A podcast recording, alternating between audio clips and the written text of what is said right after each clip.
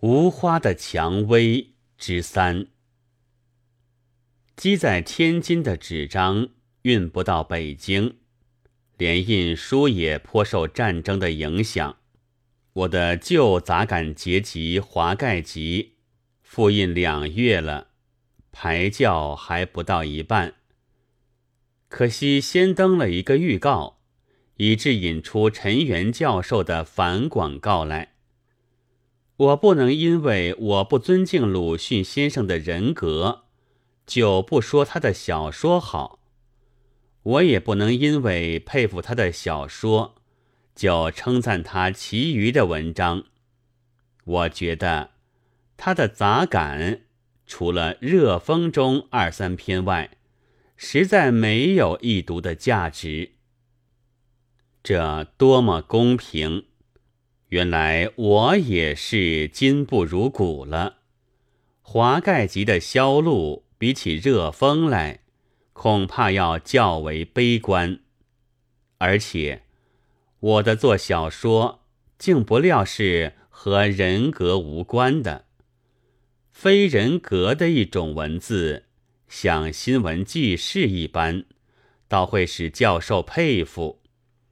中国又仿佛日渐其光怪陆离了似的，然则实在没有一读之价值的杂感，也许还要存在吧。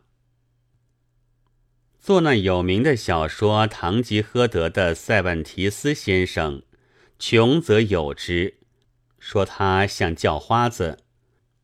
可不过是一种特别流行于中国学者间的流言。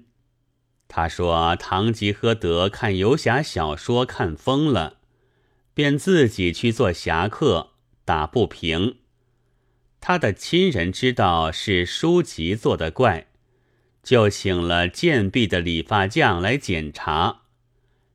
理发匠选出几部好的留下来。”其余的便都烧掉了，大概是烧掉的吧，记不清楚了，也忘了是多少种。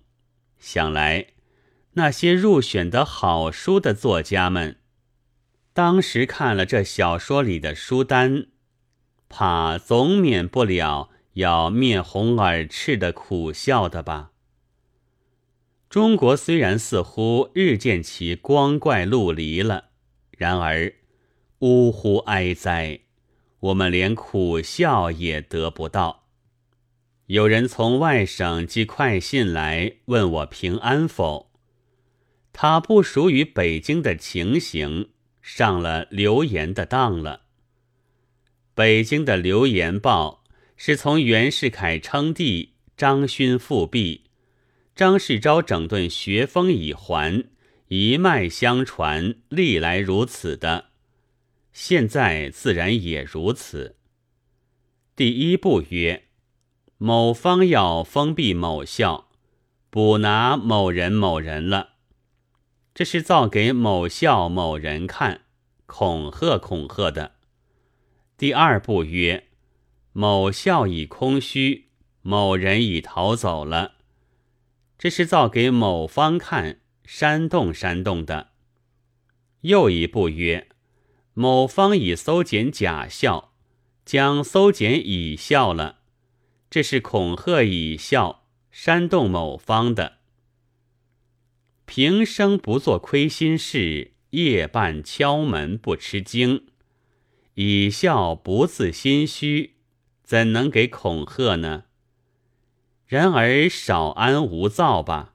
还有一步曰：以孝昨夜通宵达旦，将赤化书籍完全焚烧矣。于是假校更正，说并未搜检；以孝更正，说并无此项书籍。云。于是连未到的新闻记者，原稳的大学校长。也住进六国饭店，蒋公里的大报也摘去招牌，学校的号房也不卖现代评论，大有火炎昆冈玉石俱焚之概了。其实是不至于此的。我想，不过谣言这东西，却确是造谣者本心所希望的事实。我们可以借此看看一部分人的思想和行为。中华民国九年七月，直皖战争开首；八月，皖军溃灭，徐树铮等九人避入日本公使馆。这时还点缀着一点小玩意儿，是有一些正人君子，不是现在的一些正人君子，去游说直派五人，请他杀戮改革论者了。终于没有结果，便是这事也早从人们的记忆上消去。但是去翻那年八月的《北京日报》，还可以看见一个大广告，里面是什么大英雄得胜之后，必须廓清邪说、诛戮异端等类古色古香的名言。那广告是有署名的，在此也无需提出。但是，较之现在专躲在暗中的留言家，却又不免令人有今不如古之感了。